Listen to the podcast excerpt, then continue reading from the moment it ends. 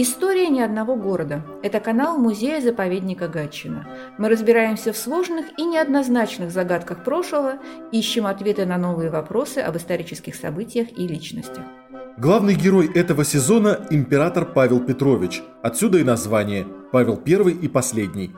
Ведущие канала – заведующий научно-фондовым отделом музея-заповедника Гатчина Александра Николаевна Фарафонова и пресс-секретарь музея Николай Михайлович Васильев. Здравствуйте. Здравствуйте. Сегодня у нас в гостях Любовь Владимировна Завьялова, кандидат исторических наук, сотрудник президентской библиотеки и автор книги о Марии Федоровне, урожденной Софии Доротее Августе Луизе, принцессе из немецкого княжества Вюртемберг, которая после замужества с будущим Павлом I стала великой княгиней, а затем и российской императрицей. Здравствуйте. Любовь Владимировна, сразу вопрос. Супруга вторая и о том, что именно Мария Федоровна станет новой женой Павла Петровича, все знали буквально через пару месяцев после смерти его первой супруги, Натальи Алексеевны.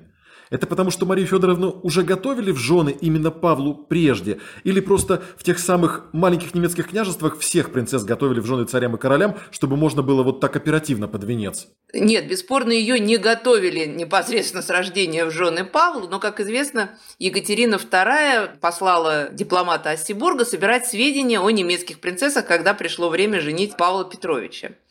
И она отобрала несколько кандидатур. И надо сказать, что Мария Федоровна, тогда еще принцесса София Доротея, она очень нравилась Екатерине вот по каким-то своим характеристикам, по описаниям.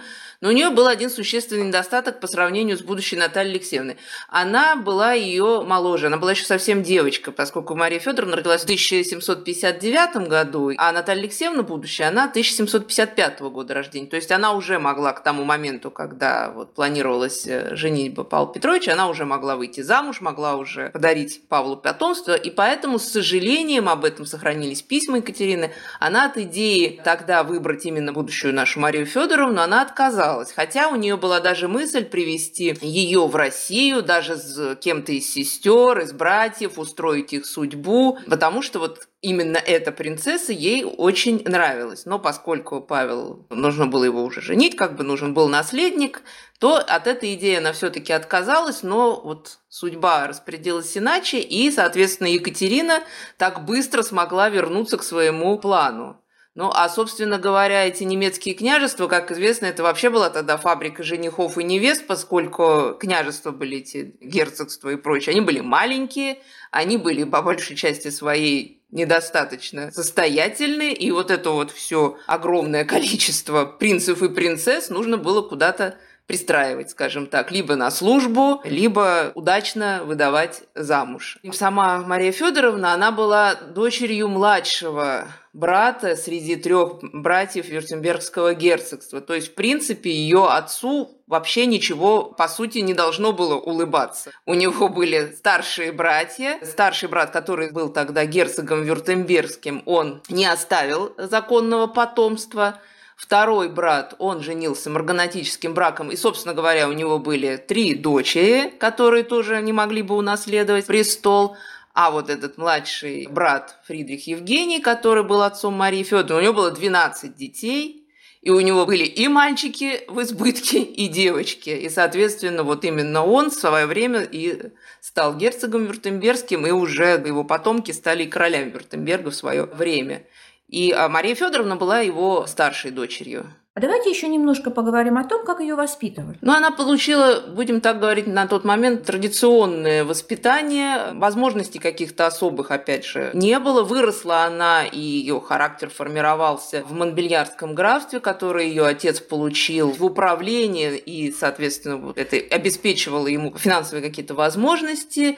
Ее мать считала, что традиционные, конечно, обязательно должны быть у девочки тоже навыки по ведению дома и по управлению хозяйством. Ну и при этом, естественно, она изучала языки, она обучалась музыке, она очень много умела различных рукоделий, скажем так, и была к этому способна и имела к этому талант. Впоследствии этим увлекалась. И она получила большие навыки в области садоводства и тоже этим увлекалась. И опять же, э, ее благотворительность благотворительная деятельность, которая потом уже в России расцвела пышным цветом, она именно тоже имела свои истоки в ее детстве, потому что тоже это считалось необходимым. Матушка ее была в переписке с Руссо, была большой его поклонницей, так что вот определенные его педагогические идеи тоже она реализовывала. Ну, у нее были, естественно, гувернантки, все традиционно для того времени.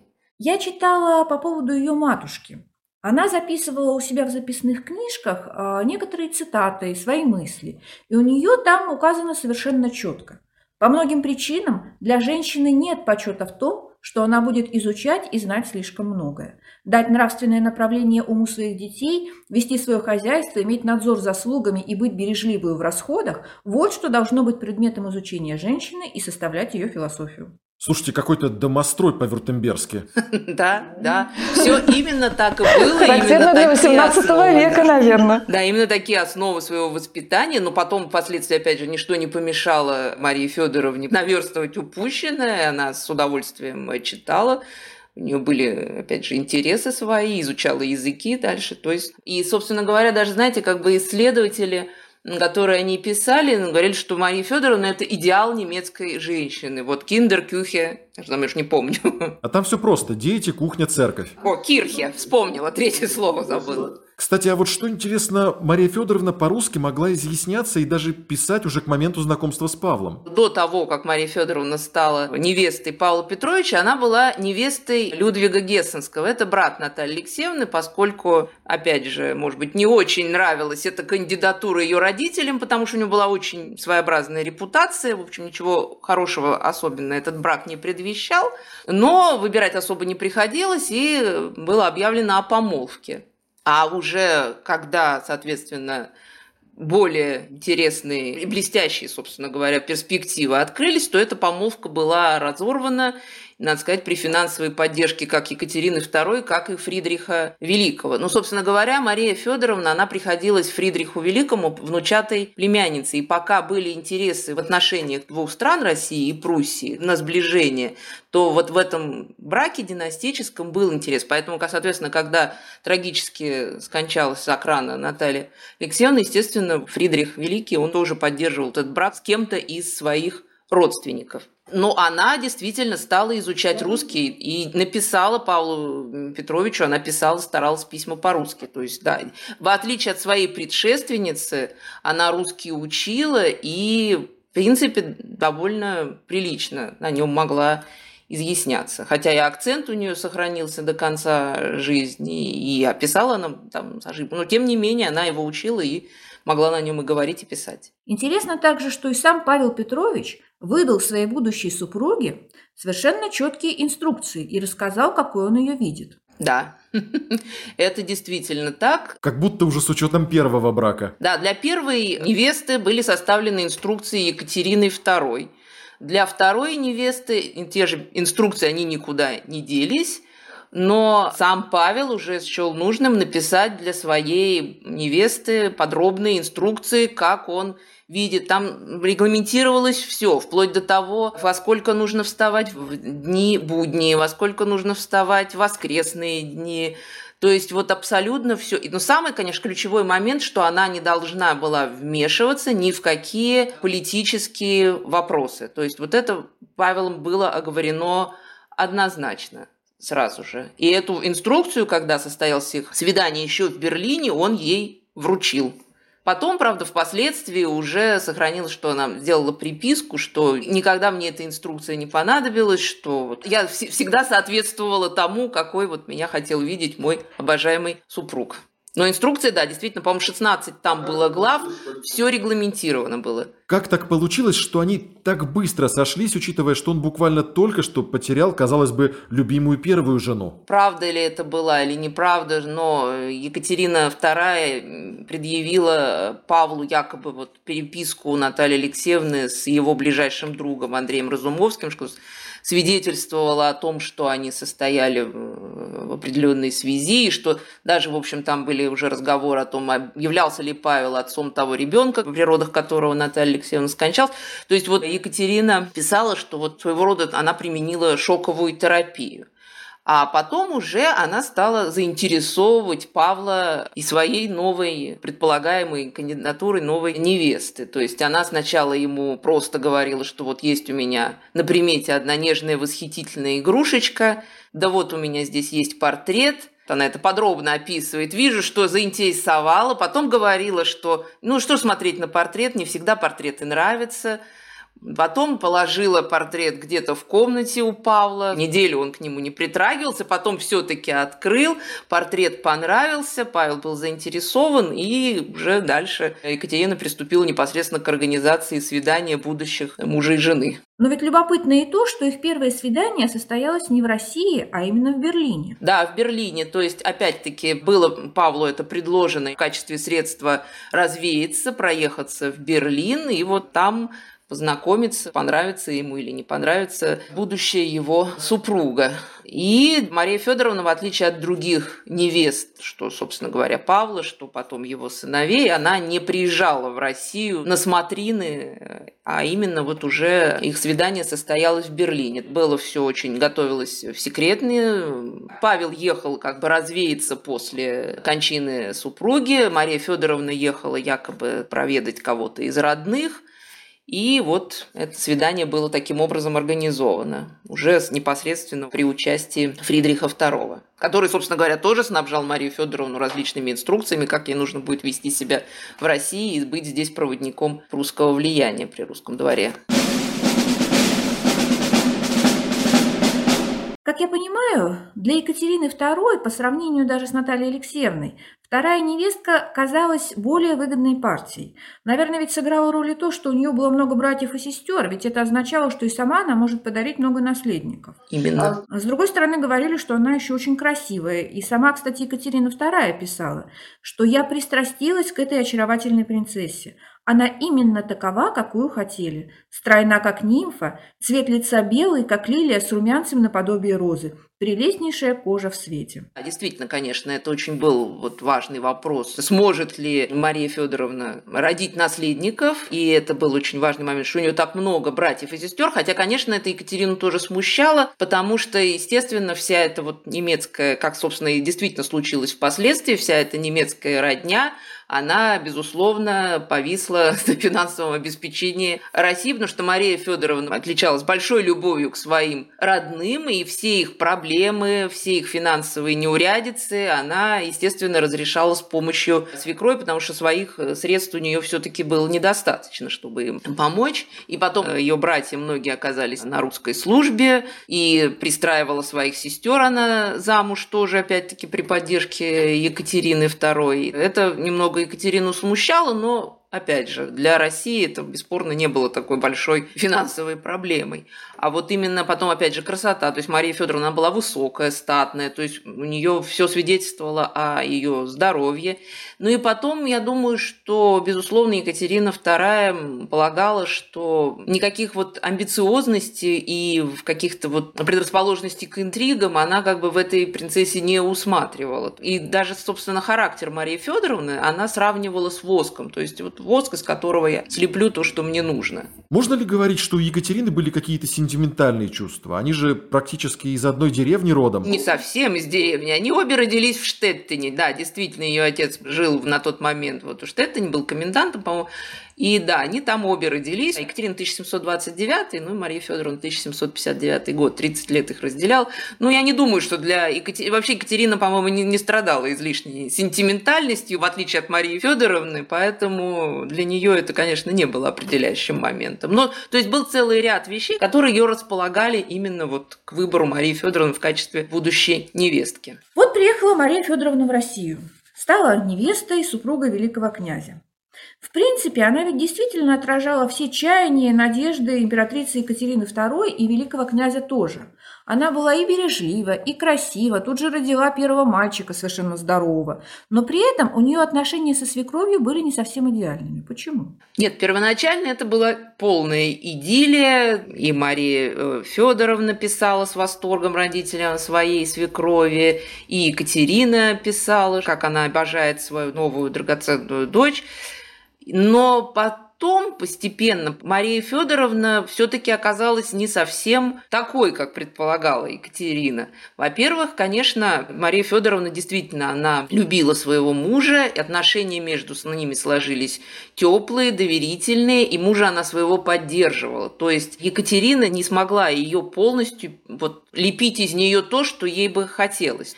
Мария Федоровна стала прежде всего поддержкой и опорой, и они уже действовали вдвоем вместе с Павлом Петровичем. Сложился тот самый малый двор, который был противовесом двору большому. Безусловно, Мария Федоровна осуждала Екатерину как женщину за тот вот расцвет фаворитизма, вот эти бесконечно меняющиеся фавориты при дворе. Мария Федоровна Екатерину за это, безусловно, осуждала. Хотя, собственно говоря, это не, не было чем-то из ряда вон выходящим для того времени, но то, что прощается мужчине, редко прощается женщине. И, собственно говоря, при Вюртембергском дворе не было никаких особых строгих нравов.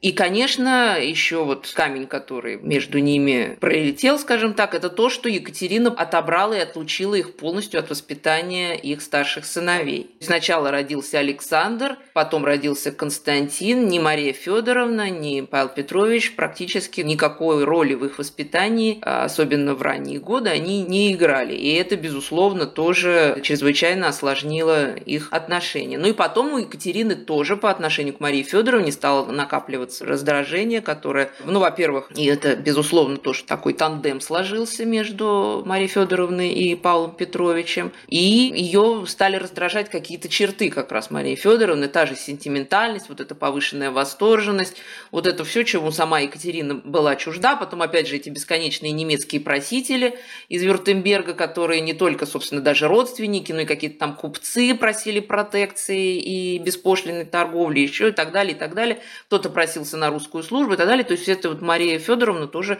всех пыталась оказать какую-то поддержку и помощь. Как сама даже Екатерина II писала, что мои родственники, у нее уже был тоже брат, не, не стоил России ничего, кроме аршина атласной ленты. То есть ему выдали орден Андрея Первозванного, все, больше он к России никакого отношения не имел. Мария Федоровна было все по-другому. Отмечали все современники, что она была очень расположена к своим родителям, к братьям и так далее. И всем старалась каким-то образом оказать протекцию. Вот здесь э, есть очень интересный момент. Одни ее хвалили за те черты, которые в ней ожидали увидеть. Другие ее за это же ругали. Кстати, Шумигорский, который написал исследование о императрице Марии Федоровне и был ярким приверженцем Екатерины II, фактически, несмотря на то, что он отмечает и какие-то положительные черты будущей императрицы, а, обвиняет ее, я бы сказала, в мещанстве. Он ведь прямо писал, не имея возможности оценить свою августейшую свекровь как государыню, Мария Федоровна уже осудила ее как женщину и мать. И Шумигорский считал причиной этого то, что она росла при маленьком, ну, в какой-то степени э, мещанском и тюбском дворе. Шумигорский, я не сказала бы, что все-таки он относился как-то вот... Марию Федоровну все-таки отдавал ей должное, потому что действительно вокруг Марии Федоровны, особенно после смерти Павла, уже когда его не стал, в период вдовства, фактически крутился весь русский двор. Она оказывала очень большое влияние на того же Александра I, и фактически она воспитала Николая Павловича и все его потомки – это вот уже продукт воспитания именно Марии Федоровны ну, во всяком случае, традиции, будем так говорить, она вот определенные привила при дворе. Мария Федоровна осудила Екатерину II именно вот как женщину за все то, что происходило при русском дворе. Как государственного деятеля она Екатерину II не оценивала. Ее, в общем, это не, не очень интересовало. По большому счету, она действительно соблюдала все пункты вот этой инструкции, она не вмешивалась в политику в глобальном смысле. Но бесспорно, то место, на котором находился Павел Петрович, фактически, по большому счету, закон законный наследник, имевший полное право сидеть на престоле вместо своей матери, ее, конечно, все-таки не устраивало, потому что это, будем так говорить, второе место было и ее вторым местом. Не случайно та же Екатерина их называла месье и мадам вторые. И поэтому, конечно, постепенно раздражение накапливалось, накапливалось, и отношения становились каждым годом все сложнее и сложнее между Екатериной, Марией Федоровной и Павлом Петровичем. Любовь Владимировна, есть такое ощущение, что Павла Петровича вот эти семейные связи Марии Федоровны в общем-то не очень не напрягали. Он писал из Монбельяра, когда они с женой там у родителей гостили, что он наконец-то счастлив оказаться в семье, поскольку прежде он практически не знал, что такое семья, родители, братья, сестры. Он э, действительно относился к, к родственникам э, Марии Федоровны, в общем, неплохо. И действительно он увидел, вот находясь, когда они путешествовали по Европе, они месяц прожили где-то в Монбельяре в окружении родных Марии Федоровны, и он писал, да, действительно о том, что он увидел вот тот образец семьи, который которого он был лишен. То есть то, что у него никогда не было, и ему это нравилось. И когда он стал императором, он много изменил же при русском дворе. Ну, во всяком случае, он сделал семейные обеды, обязательными. То есть вот если каждый дворянин имеет удовольствие обедать со своей семьей, то почему я не могу себе этого позволить? То есть он именно, опять-таки, лишившись собственных детей, фактически возможности, он же очень готовился к своему отцовству. Он размышлял о том, каким он будет отцом, как он будет воспитывать своих детей. И фактически Екатерина сделала то же самое, что сделала в свое время Елизавета, которая отобрала у нее Павла. Но только в отличие от э, Екатерины, как бы Павел-то как раз именно хотел и воспитывать, и иметь детей, и относился к этому чрезвычайно ответственно. Поэтому, в принципе, э, Павел относился к родственникам Марии Федоровны достаточно хорошо. И даже когда ее мать овдовела, он предлагал ей перебраться в Россию. И уже жить при русском дворе. Другой вопрос, что этого не случилось, просто потому, что она тоже вскоре скончалась после своего мужа. При русском дворе был объявлен траур, и когда умер отец Марии Федоровны, и когда умерла ее мать. Ну и, собственно говоря, ну это здесь уже, конечно, спасибо Екатерине, был, был замят этот скандал с ее старшим братом Фридрихом Вильгельмом, который здесь был, были у него тоже отношения сложные с женой, его попросили выехать из России, но никаких последствий это для него не имела. А так вот в семье своей жены он видел тот образец семьи, которого у него никогда не было. дальнейшем развивались отношения Марии Федоровны и Павла Петровича? Ведь очень многие историки говорят о том, что были и периоды охлаждения, вызванные, с одной стороны, внешними обстоятельствами, и, с другой стороны, определенными чертами характера самих супругов. Они ведь оба были достаточно непростыми людьми. Да, безусловно, конечно, та влюбленность, любовь, восторженность, она, конечно, со временем ушла. Во-первых, все-таки, конечно, определенная разница интересов, характеров она наблюдалась. Павел, чем старше он становился, тем он был более склонен к мистицизму, вот это все его интересовало очень, у него очень росла подозрительность.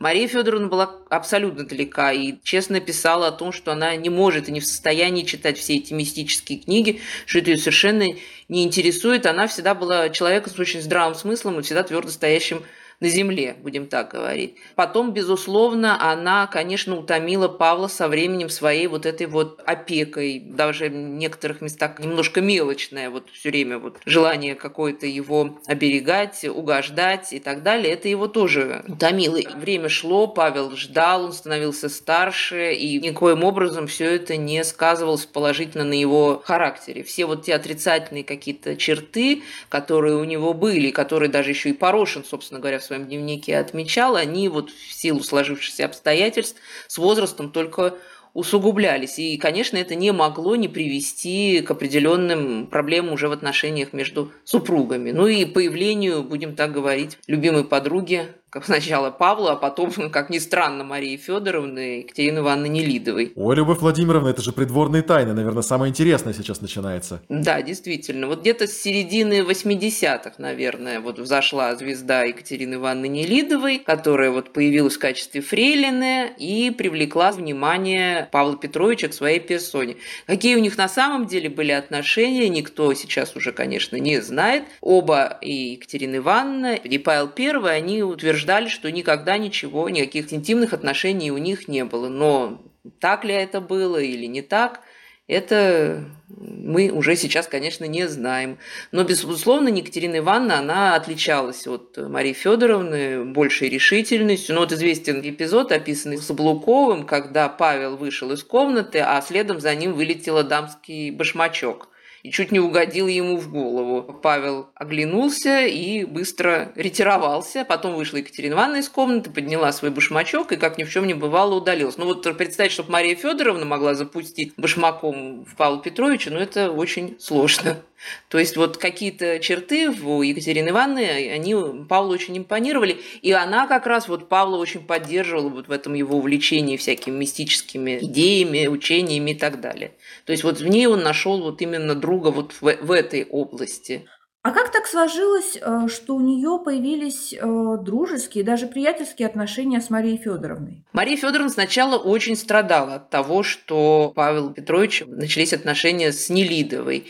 И это, конечно, произошло не одномоментно, бесспорно, вот то, что они сошлись, и Екатерина Ивановна, и Мария Федоровна. И, и Мария Федоровна жаловалась своей свекрови, даже вот искала поддержки у нее и Екатерина подвела ее к зеркалу и сказала, посмотри на себя, а твоя соперница – маленькое чудовище. Потому что действительно Екатерина Ивановна считалась некрасивой. Тем не менее, сначала Мария Федоровна страдала, но постепенно они нашли друг друга то, что, объединившись, они могут влиять на Павла. То есть вот какие-то отрицательные действия его, какие-то отрицательные решения, они вот сглаживали. То есть если не одна могла уговорить Павла, как, например, поменять какое-то свое решение или что-то сгладить или так далее, то другая. То есть они вот начали искать друг у друга поддержки, и потом это действительно вылилось в большую дружбу, которая прервалась только со смертью Марии Федоровны в 1828 году. Например, с Лопухиной, которая вторая самая известная фаворитка Павла I, никаких отношений у Марии Федоровны не было. А вот с Екатериной Ивановной, тем не менее, вот как-то так постепенно они сблизились вот именно на почве Потому что обе, будем так говорить, любили одного и того же мужчину. Ну, так бывает, наверное, в жизни, я не знаю. Что, опять же, доказывает здравый смысл Марии Федоровны, я бы так сказала. Да, это верно. А может быть, именно этот же здравый смысл позволил сохранять внешние приличия брака вплоть до гибели Павла Петровича? Все та же установка, дети, кухня, церковь. Ну, может быть, да, действительно, это здравый смысл, в общем, потому что, опять-таки, к моменту гибели Павла I отношения были достаточно сложными. И потом ведь Марии Федоровны было немало противников.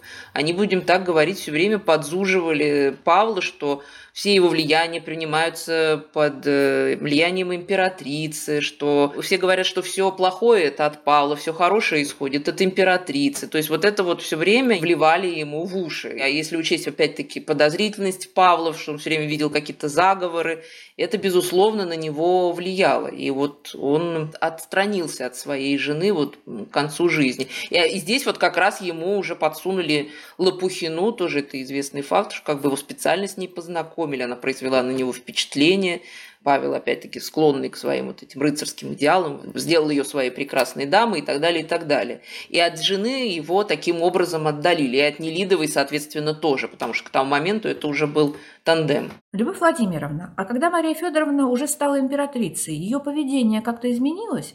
Вы ведь совершенно правильно вначале сказали, что уже в царствовании своего старшего сына она воспринималась как олицетворение всего русского двора.